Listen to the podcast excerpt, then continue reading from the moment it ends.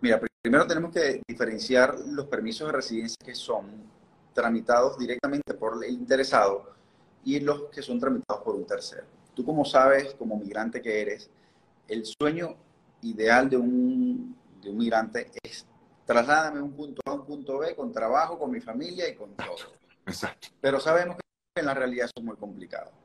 Obviamente, eh, las residencias de trabajo, el sujeto legitimado aquí es el empleador, no es la persona, es lo que todos deseamos, movernos, hacer un proceso migratorio con trabajo. Entonces, residencias de trabajo por cuenta ajena son residencias que se hacen eh, previa solicitud de un empleador. Eh, aquí no podemos hacer más que hacernos atractivo para la bolsa de empleo español y que un empleador la solicitud. Segundo, este, la residencia de trabajo por cuenta propia o de emprendimiento es aquella que permite a una persona desarrollar este, un proyecto empresarial innovador en España. Esto sí lo puede hacer la persona directamente en el consulado del país de origen o de residencia donde lo tiene y para esto necesita un business plan y demostrar la demostración de los medios económicos para llevarlo a cabo. Pero lo que vemos, obviamente más común, son estas residencias que se tramitan por propia iniciativa de la persona, en donde tenemos primero la estancia de estudio, que ya sabemos que los estudios ahora permiten trabajar en España 30 horas, te permiten modificar el trabajo tan pronto culminen los estudios, que no es como en los Estados Unidos, que hacen un sorteo y todo aquello. No, no, no. Aquí tú terminas tus estudios, tienes una oferta de empleo, de residencia de trabajo directamente. Y los estudios pueden demorar solamente unos ocho meses. Es lo que suele demorar un máster, eh, la, duración de un máster en España. Okay. Y también tienes por ahí que lo habían escrito, la residencia no lucrativa. Aquellas personas que tienen... La residencia no lucrativa. No lucrativa.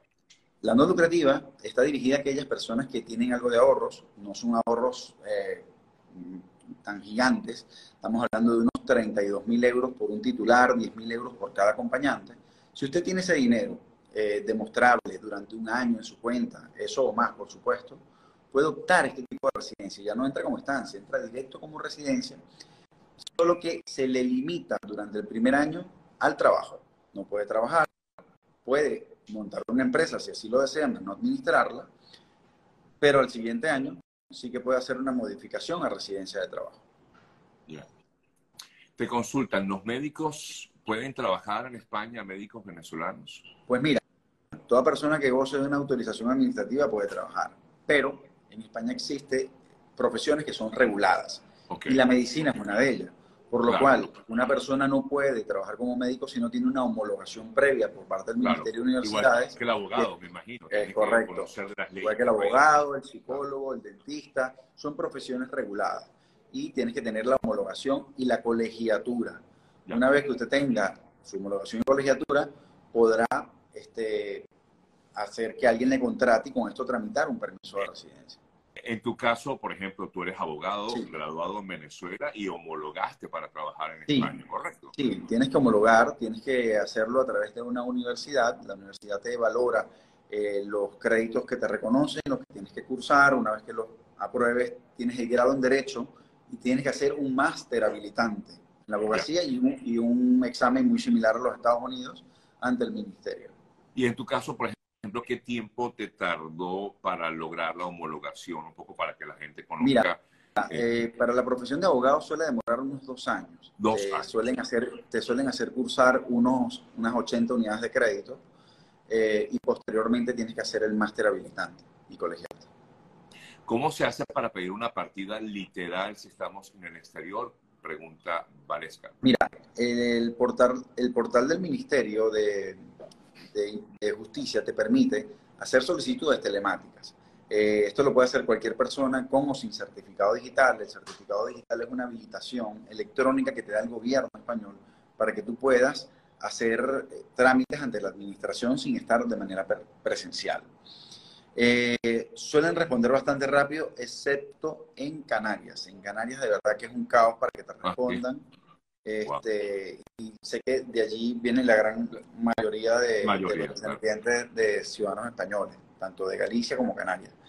Canarias sí recomiendo buscarse algún profesional directamente en la isla que corresponda para que solicite esa literal, porque de lo contrario puede esperar más de seis meses esperando una literal y a lo mejor recibe una respuesta como que no la encontramos.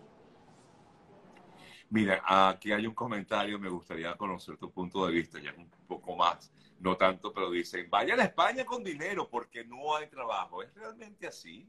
Bueno, mira, eh, para mí es un secreto que handicap de España es el tema laboral.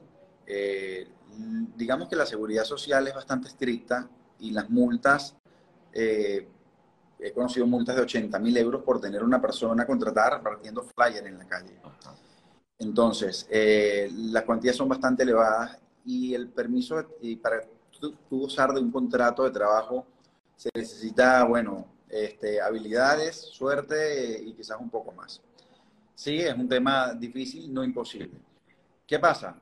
Hay ciudades que tienen más, son más aventajadas que otras. Por ejemplo, las grandes ciudades como Madrid y Valencia, las personas no suelen tener problemas para conseguir trabajo estable pero en ciudades de provincia como Valencia, quizás la misma Canarias, en Aragón, eh, va a ser mucho más complicado. claro. Y los salarios obviamente son, son, son menores. y son más bajos, pues, es lo que quieres decir, ¿no? Eh, te consultan. Aquí alguien me pregunta acerca de eh, el pasaporte italiano. Preguntan, el pasaporte italiano, con pasaporte italiano me puedo residenciar en España, podré trabajar sin permiso.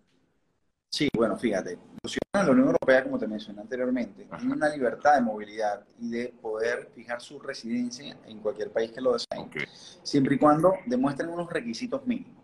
Estos requisitos serían, en principio, una oferta de empleo o demostrar, en el caso de España, unos 6.000 euros más un seguro de salud. Una vez que usted demuestra esto, se da de alta, es como inscribirse, en el censo de ciudadanos de la Unión Europea y le eh, identifica como residente. Con eso ya usted puede vivir perfectamente en España, puede trabajar y puede hacerse acompañar de su familia. Puede que usted este, se, se haga acompañar, como lo dije anteriormente, de su esposa, de su pareja de hecho registrada o no registrada, de sus hijos menores de 21 años y bueno, es una ventaja obviamente enorme porque estas reagrupaciones incluso se hacen in situ, no tiene que estar la persona en el país de origen. Ya. Eh, eh, te consultan, mi hijo podría viajar a España siendo venezolano pero nacionalizado colombiano. Mira, eh, puede viajar sin problema, ya los ciudadanos colombianos no requieren visa desde hace dos, tres años, así que puede viajar sin ningún inconveniente, recordando que España fija unos requisitos mínimos de entrada como turista. Y estos son tener pasaje de ida y vuelta, reserva de hotel y 100 euros por día por persona, con un mínimo del equivalente de 10 días. Es decir, si usted va por 8 días, tiene que demostrar eh, eh, los 2.000 euros. Y así sucesivamente. Que por cierto, bueno, esto, esto, va a aumentar porque ayer vi que el gobierno ha aumentado el salario mínimo profesional a 1.080 euros.